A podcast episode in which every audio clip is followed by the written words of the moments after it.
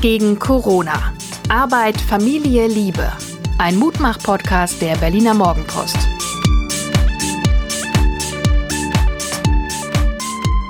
Hallo und herzlich willkommen zum Podcast der Herzen. Wir gegen Corona, der Mutmach-Podcast der Berliner Morgenpost. Mein Name ist Hajo Schumacher und mir gegenüber sitzt meine etwas leidend aus der Wäsche schauende Betreuerin. Suse, Psychologin, Coachin, Erzieherin, Gefährtin, Mutter und Mensch. Erzieherin.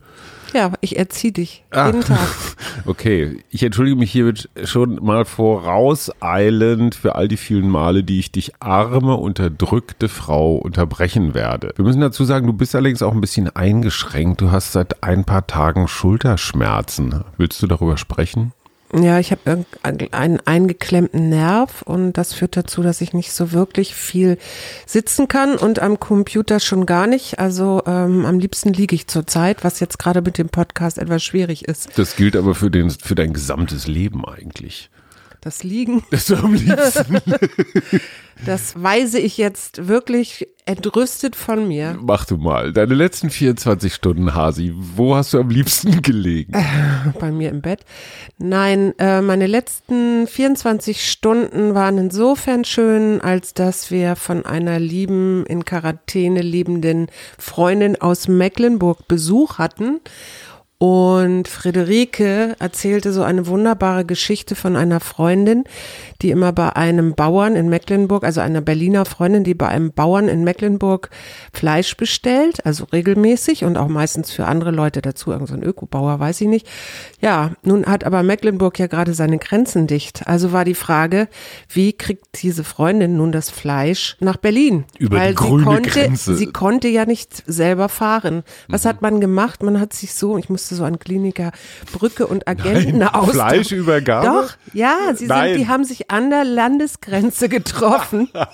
Stand auch Polizei dort und haben dann diesen Fleischberg äh, übergeben. Das heißt aber, die Polizei ist nicht eingeschritten. Nein, in, da, in dem Moment ist sie, hat ja nichts äh, Böses gemacht. Sie ist ja nur von Berlin bis zur Landesgrenze gefahren Okay. und der Bauer auch und dann hat man sich das Fleisch gegeben, in die Hand gedrückt. Lustige, lustige Geschichte. Ich bin mit Friederike dann, weil die hatte wirklich, die war, die hatte Großstadthunger. Ne? Die sitzt da auf ihrem Gutshof am, am Arsch der Heide und äh, kam jetzt nach Berlin und sagte, boah, ich bin so, ich muss Menschen sehen. Und dann haben wir eine so, social gedistanced Radtour gemacht, Kreuzberg, Neukölln, überall durch die Parks, durch die Hasenheide. Es war schon interessant zu sehen. Ich habe den Eindruck, man hält sich noch so gerade eben an die Regeln, aber in Wirklichkeit auch nicht mehr so streng. Das, das fand ich ganz interessant, weil alle reden immer über Lockerungen und die Politik muss jetzt mal irgendwie was lockern und so. Ich habe das Gefühl, die Menschen lockern schon von alleine. Also Ja, ich würd sagen- zumindest ja, so ich würd sagen, das draußen ist- eine ganze Menge. Auch die Mundschutzpflicht, die ja jetzt kommt, ist auch noch, hat sich auch noch nicht so überall rumgesprochen. Also ich finde, es ist ein interessantes Experiment. Das ist wieder so typisch Berlin. Ne? Man versucht so zu gucken, so wo sind die Grenzen. Polizei fuhr übrigens auch durch die Parks, hat das gesehen, dass da Gruppen von fünf, sechs, sieben Leuten zusammensaßen, auch nicht mit zwei Metern Entfernung. Auch sind keine Familien. auch keine häusliche Gemeinde, vielleicht noch, vielleicht eine sehr große WG, aber seien wir mal ehrlich, eher nicht. Aber die Polizei ist auch nicht eingeschritten. Also auch von Seiten der, der Staatsmacht eine gewisse Lockerung. Findest du das riskant? Ja, ich finde das riskant nach wie vor. Das haben wir aber ja schon öfter mal besprochen. Äh, ich glaube, das ist einerseits diese Corona-Gewöhnung und dadurch, dass es ja so ein unsichtbarer Feind ist und womöglich auch, ich hatte da neulich auch ein sehr intensives Gespräch mit jemandem, der oder die ähm, da auch sagte, ach, das ist doch alles Pillepalle, das ist doch wie eine Grippe und ich verstehe dieses, das ist von der Politik gemacht, dann kommen ja diese Verschwörungstheorien auch gerne schnell mal hochgepoppt oder von denen lasse ich mir nichts sagen oder die da oben, ne, diese, diese typischen immer gleichlautenden Sätze.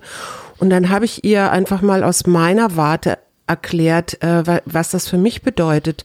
Und eben auch, dass es ja bei uns im Freundeskreis sowohl schon Menschen gab, die sich infiziert haben, als auch eben schon gestorben sind. Und ähm, was das auch macht, dieses Virus, weil das war auch gar nicht, war ihr gar nicht so klar, wenn das richtig tief in der Lunge sitzt, äh, was das alles so bedeutet und mit sich bringt.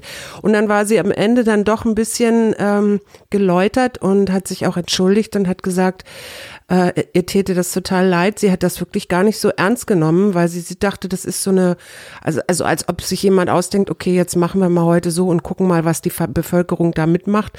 Und äh, bis hin zu dieser Verschwörungsidee, das äh, ist jetzt alles so gewollt, damit wir unserer Freiheitsrechte beraubt werden. Ne?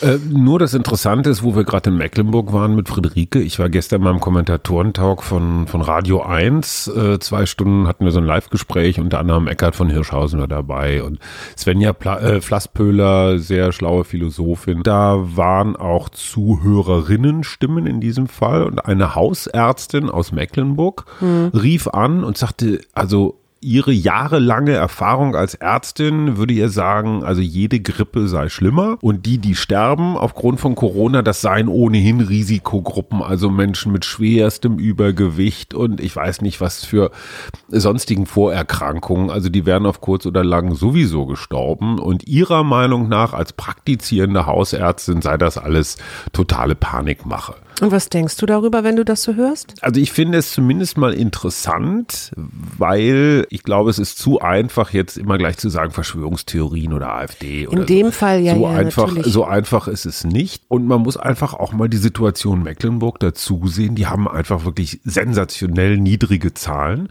Hat natürlich Womöglich auch was, auch durch diese Grenz Schließung. Eben ne? auch und durch diese Grenzschließung und all das. In der, in der Lebenserfahrung der Menschen gibt es keine Corona-Fälle. Weder Ansteckungen noch und schon gar keinen Toten.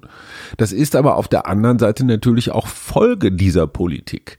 Und das ist das Widersprüchliche daran, dass wenn du als Politiker irgendwas richtig machst aufgrund des Virologenrates, also jetzt diese ganzen Kontaktverbote und sowas, hältst du die Zahlen niedrig. Das führt dann wieder für die Kritiker, wird das als Beweis angeführt, guck mal, ist doch gar nicht so schlimm. Mhm. Was macht man damit? Und ich finde, du machst einen ganz, ganz wichtigen Punkt dieses, dieser Perspektivwechsel. Da war nämlich noch eine andere Frau, die anrief, die ist Kita-Erzieherin ja. und die sagt, sie versteht das total, dass die Eltern ihre Kinder untergebracht wissen wollen, damit sie endlich wieder arbeiten gehen können.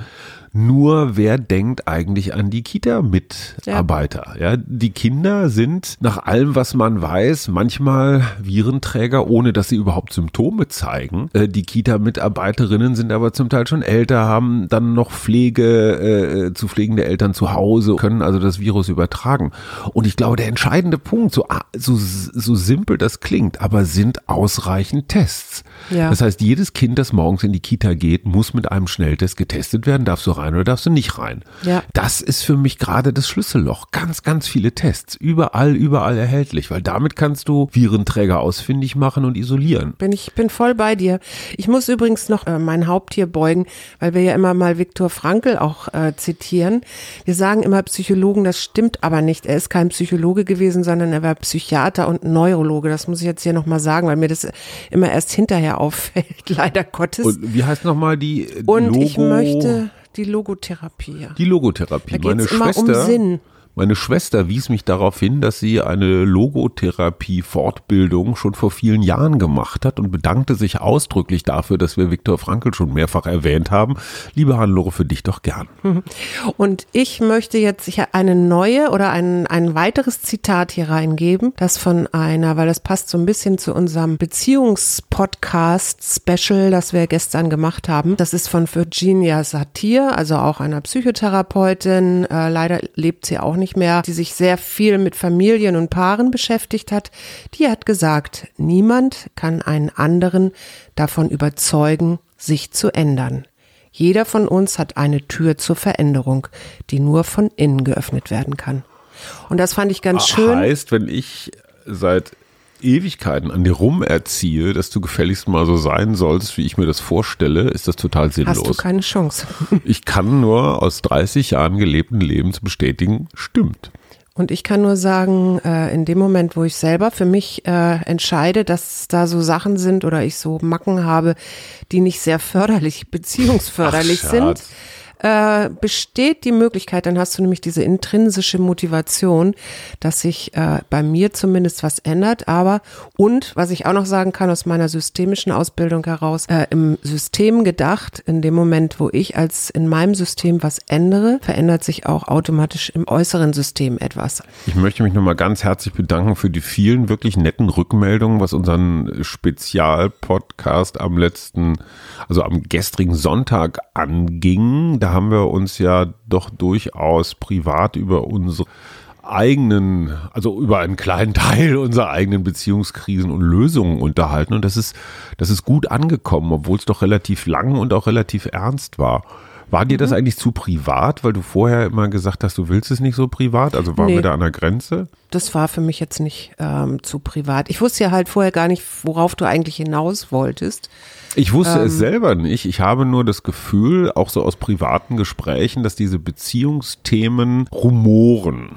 Das, das ist halt, ne, das ist so der weiße Elefant. Keiner redet so richtig drüber, weil es ja auch ein bisschen peinlich ist, ne, weil wir spielen uns ja alle immer total glückliche Beziehungen vor, auch im Freundeskreis. Und es braucht dann immer schon sehr viel Vertrauen oder ein paar Flaschen Bier oder so, um zu sagen, boah, mir fällt die Decke auf den Kopf oder es nervt. Und ich finde das ganz interessant. Ich merke das jetzt noch mal mehr in diesen Tagen, dass so ganz einfache Werte wie Ruhe bewahren, verzeihen, zuhören, sich in den anderen reinversetzen, also eigentlich so, naja, Kommunikations-, Wahrnehmungstechniken, du würdest sofort wieder sagen Achtsamkeit oder so, also sowas mit, ja, mit, mit Bewusstheit. ja. Bewusstheit, mit Gefühl zu tun, wie unfassbar wichtig das ist. Ich fand ganz interessant gestern noch an dieser Radio 1 Talkrunde, in der du ja auch Teil davon warst, die Psychologin, die dann sagte, Svenja Flassbühler? ja genau, die dann sagte, im Großen kann man nichts ändern, aber im Kleinen, die kleinen Änderungen. Und das war ja auch ein äh, etwas, was wir als Resümee in unserem Beziehungspodcast hatten, dass man vielleicht nicht ändern kann, dass gerade noch die Kitas geschlossen sind, dass man aber äh, im Kleinen ändern kann mit seinem Beziehungspartner, wie man vielleicht sich gerechter mal oder was heißt gerechter, aber mal Pausen äh, gegenseitig gönnt und äh, vielleicht auch äh, das ein bisschen anders gestaltet und dass nicht immer alles zusammen gemacht werden muss. Ja. Ja, ähm, absolut. Und Da das fällt mir ja übrigens diese ein, du hast mir ein Schaumbad gestern Abend versprochen. Ähm, Ja. Das habe ich nicht gekriegt, Darf aber ich ich, habe dir den Gin gebracht. Ja, darf ich aber ganz kurz sagen, du hast irgend sowas etwas Abwertendes gesagt, so, äh, machst du das sowieso jedes Mal? Also du warst Ach so, und dann warst du euphorisch beleidigt? geht anders. Nee, Ich würde nicht sagen beleidigt, aber doch etwas reduziert in meiner Motivation. Haben wir eigentlich noch irgendwas vergessen gestern von unseren Beziehungstipps? Nee, aber wir hatten ja sowieso schon angekündigt, wir machen das sicherlich nochmal, aber vielleicht jetzt nicht gleich, gleich heute weiter. Ich habe was ganz anderes noch. Der Tagesspiegel hat, ich weiß gar nicht, ich glaube letzte Woche oder so, der mal so ein paar Zahlen wieder veröffentlicht. Unter anderem äh, war da eine Zahl, dass 10 Prozent mehr Parkauslastung ist, was man ja auch wirklich sehen kann. Also Grünflächen. Grünflächen nicht aus. Parkplätze. Ja, äh, ach so, Park, ja, natürlich. Ich meine, ich rede wirklich von Grünflächen und 54 Prozent weniger Verkehr, dafür 15 Kilometer mehr Pop-up-Radwege, auch 70 Prozent weniger äh, öffentlicher Verkehr, dafür 20 Prozent mehr Weinumsatz, 15 Prozent mehr Bier und Schnaps, sagt Getränkehoff- Hoffmann bei denen. Ne? Und dann hatte ich noch 10 Prozent weniger Stromverbrauch, aber 15,8 Millionen neue Netflix-Kunden. Aber weltweit. das ist dann weltweit, Ja, ja, natürlich. Das ist jetzt nicht auf Berlin oder so nur bezogen. Aber ich finde das ganz interessant. Ich muss mich korrigieren, und das heißt korrigieren zumindest äh, nicht, da- damit man in den Eindruck kommt, ich wäre ein Fußballhasser oder sowas. Ich habe ja am Anfang der Krise gesagt, ey, die Millionarios von den Bundesliga-Vereinen, das sind nun wirklich die, um die ich mir gerade am wenigsten Sorgen mache. Und ob die jetzt ein Geisterspiel, ja, nein, früher, später machen, ist jetzt gerade nicht so das allerwichtigste Problem. Auf der anderen Seite muss man mal sagen, dass diese Bundesliga es versucht, alle Regeln irgendwie so zusammenzukriegen, dass sie möglichst bald wieder spielen können. Ja. Und die versuchen alle Situationen, ob das jetzt hier so eine Grätsche ist oder ob sich jetzt Spieler irgendwie angiften und wie kann man den Schiri dazwischen schützen und so. Also die versuchen wirklich jeden denkbaren Fall eines Fußballspiels durchzuspielen und das irgendwie Corona gerecht hinzukriegen. Und das finde ich super, weil die nämlich das machen, wofür wir auch immer plädieren. Wir können dieses Virus im Moment nicht wirksam bekämpfen. Wir wissen gar nicht so ganz genau, wie es funktioniert. Ja. So, wir wissen nur ein bisschen was, dass Masken helfen, dass Abstand hilft und so weiter. Und ich würde mir so wünschen, dass nach dem Beispiel Fußball-Bundesliga auch Schulen, Kitas, Arbeitgeber, Supermärkte, Supermärkten funktioniert es ja schon teilweise, aber dass die auch an kreativen Lösungen arbeiten. Wie ist Schule möglich? Wie ist Kita möglich? Ob das jetzt ein Schichtensystem ist, ob das Abstand ist. Wie kann man kleine Kinder auseinanderhalten? Ich meine, Kita bedeutet doch auch immer, dass die zusammen knubbeln. Ja, auf jeden ne? Und Fall. da, da, da bist du dann wieder bei dieser Testfrage oder sowas. Aber bevor wir Vor immer allen Dingen, weil Herr so, Drosten ja auch gesagt hat, äh, die, äh, die Wahrscheinlichkeit einer Ansteckung findet eher in geschlossenen Räumen statt als in worauf ich hinaus will, ist dieses nach vorne denken. Also Ja. wie organisieren wir unser Leben so, dass wir einigermaßen wieder in die Normalität kommen, einigermaßen. Und zwei Tage Kita-Betreuung ist besser als null Tage. Ja. Und es ist eine neue Normalität, ne? Es ist Genau, nicht mehr die, das Alte können wir echt wirklich abhaken. Aber die Experimentierfreude, Klammer auf, ja, es ist immer auch ein kleines Risiko damit verbunden. Deswegen ist es auch ganz wichtig, das irgendwie ärztlich oder so zu betreuen. Aber wie können wir Kita-Mitarbeitende schützen und trotzdem den Betrieb aufrechterhalten? Und da wird mir gerade zu viel geredet, so äh, lockern oder nicht lockern. Ja, Ja. nein. Die entscheidende Frage ist, wie lockern? Unter welchen Bedingungen lockern? Und dass die Fußballer da mal vorangehen würden, Halleluja, finde ich gut. Ja, äh, ich habe noch eine ganz andere Frage, vielleicht kannst du mir das erklären. Heute gilt ja diese Maskenpflicht in Supermärkten, ja. Wie wird denn das umgesetzt und was passiert denn eigentlich, wenn ich nun zum Supermarkt komme und ich habe keine Maske gekriegt, weil die ist jetzt gerade in meiner Apotheke ausverkauft oder so? Das ist im Prinzip eine ähnlich gelagerte Frage wie bei den Tests, weil du kannst eine Maskenpflicht nur dann verfügen, wenn du auch sicherstellen kannst, dass jeder Mensch diese Regel einhalten kann. Das heißt, jeder hat eine Maske. Und du stellst jetzt die Frage Maskenpflicht generell einhalten. Da kannst du immer noch einen an die Tür stellen und sagen, so, du kommst nicht rein ohne Maske. Aber naja, was man ist kann das? natürlich auch ein, ein Tuch nehmen So, oder und das sowas, ist ne? nämlich jetzt der Punkt. Was ist, wenn du einfach nur deinen Rollkragen vom Pullover ein bisschen höher ziehst oder deinen Mantelkragen umschlägst oder sowas? Gilt das eigentlich als Maske und macht das überhaupt irgendwelchen Sinn? Und was ist, wie Tina Hildebrand von der Zeit im Kommentatorentalk gestern erzählte, was sie beobachtet hat, dass Leute dann gerne auch zum Niesen oder Schneuzen die Maske runternehmen. Oh.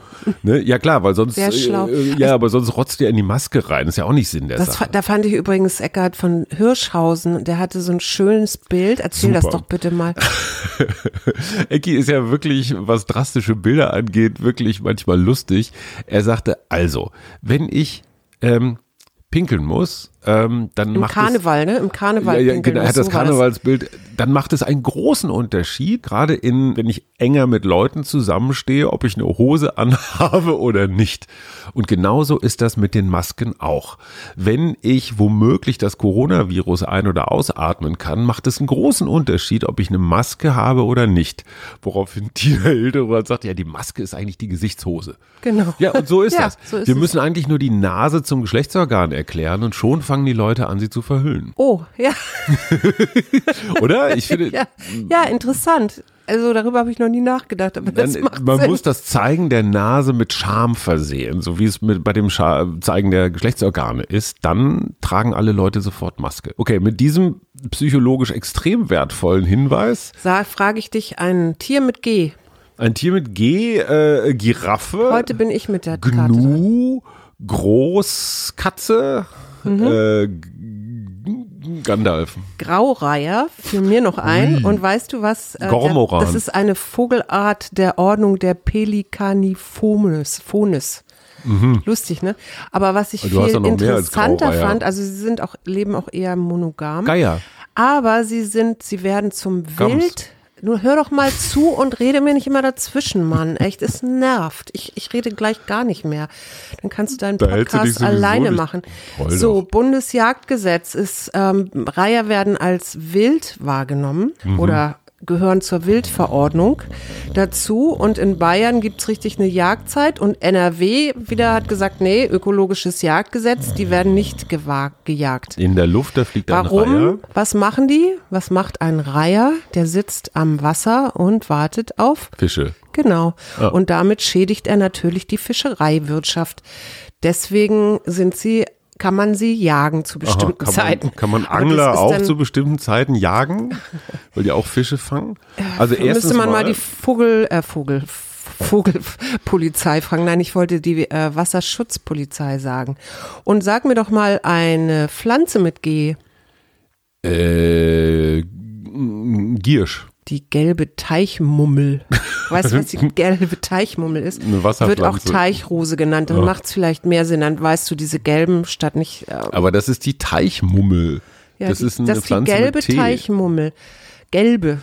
Gelbsterze Glockenblume. Also mir fiel Glockenblume noch ein. Ich versuche ja immer, ich weiß nicht, ob dir das schon aufgefallen ist, das passt auch nicht immer, weil die Chrysantheme natürlich nicht im Wald wächst.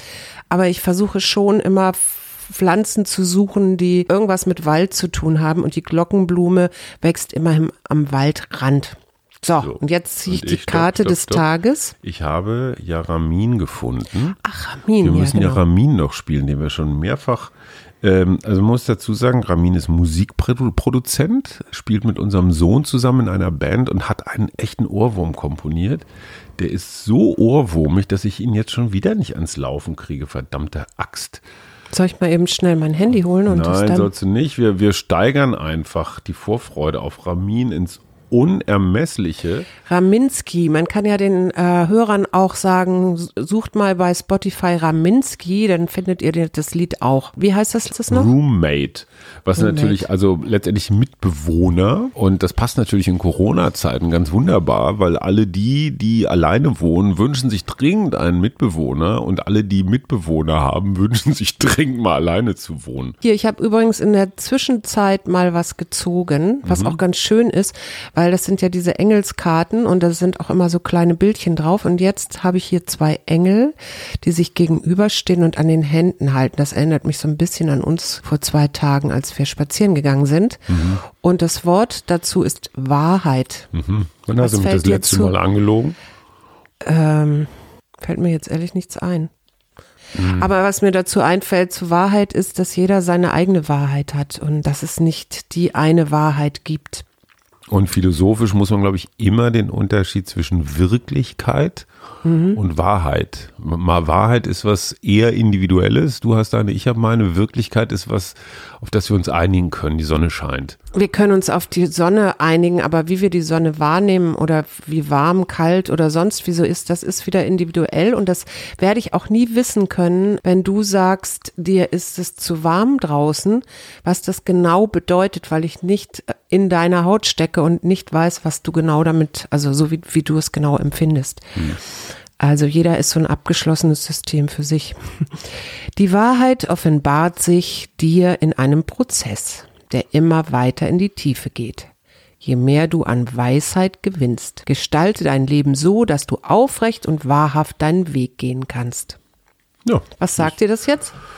Ähm, das ist, gehört zu einem größeren Konzept, mit dem ich mich schon seit einer ganzen Weile beschäftige. Das heißt Integrität. Und ich glaube, dass Wahrheit oder was war da Aufrichtigkeit ist ein Teil von Integrität. Authentizität wäre das auch? Ja, auch. Und vor allen Dingen tue nichts, was irgendwo in dir Widerstände erzeugt. Das hat zum Beispiel bei mir ganz praktisch mit Jobs zu tun, dass ich bestimmte Jobs nicht mehr mache, die sich komisch anfühlen. Die ich früher gemacht habe, weil ich gesagt habe, ach komm, das Geld und ich muss die Familie ernähren und wer weiß, wann es das nächste Mal. Heute sage ich relativ, und du kannst das bestätigen, relativ konsequent Nein. Und das ist natürlich, eine, wenn man so ein Sicherheitsmensch ist wie ich, eine echte Herausforderung. Das glaubt man immer gar nicht, dass du so ein Wo bist Sicherheitsmensch bist. du? Wo bist du wahrhaftig? Also für mich ist ja Ehrlichkeit ein ganz hoher Wert. Ne? Das, ist, das hat gehört auch zur Authentizität. Authentizität dazu. Mit Ehrlichkeit verbinde ich äh, teilweise auch Wahrheit, also Wahrheit, ähm, ehrliche Wahrheit. Gibt sowas? Also äh, weißt du, was ich meine? Es ist so ein, ähm, das zu sagen, auch wenn es unbequem ist, was in meinem, was vielleicht in diesem Fall oder jetzt in diesem Moment meine Wahrheit ist. Wobei Wahrheit eben auch dehnbar ist, ähm, nur weil ich die Wahrheit dieses Mal so sehe, kann das auch in drei Tagen, das ist jetzt ein bisschen übertrieben, aber Drei kann es, kann es sich auch verändern, Ja. sagen wir mal so. Ach, heute enden wir philosophisch. Wir wünschen eine wunderbare Start in die neue Woche. Woche, ja. und sagen Tschüss. Tschüss, sie ist nur vier Tage lang im Übrigen, weil dann kommt ja der Tag der Arbeit, der, auch- des Homeoffice, Ist ja Tag echt des Homeoffice. ironisch, oder? Tag der Arbeit. Ein bisschen, Alle ja. würden gerne arbeiten. Ja. Na gut, Na darüber gut. reden wir dann. Tschüss. Bis dann, tschüss. Wir gegen Corona. Arbeit, Familie, Liebe. Ein Mutmach-Podcast der Berliner Morgenpost.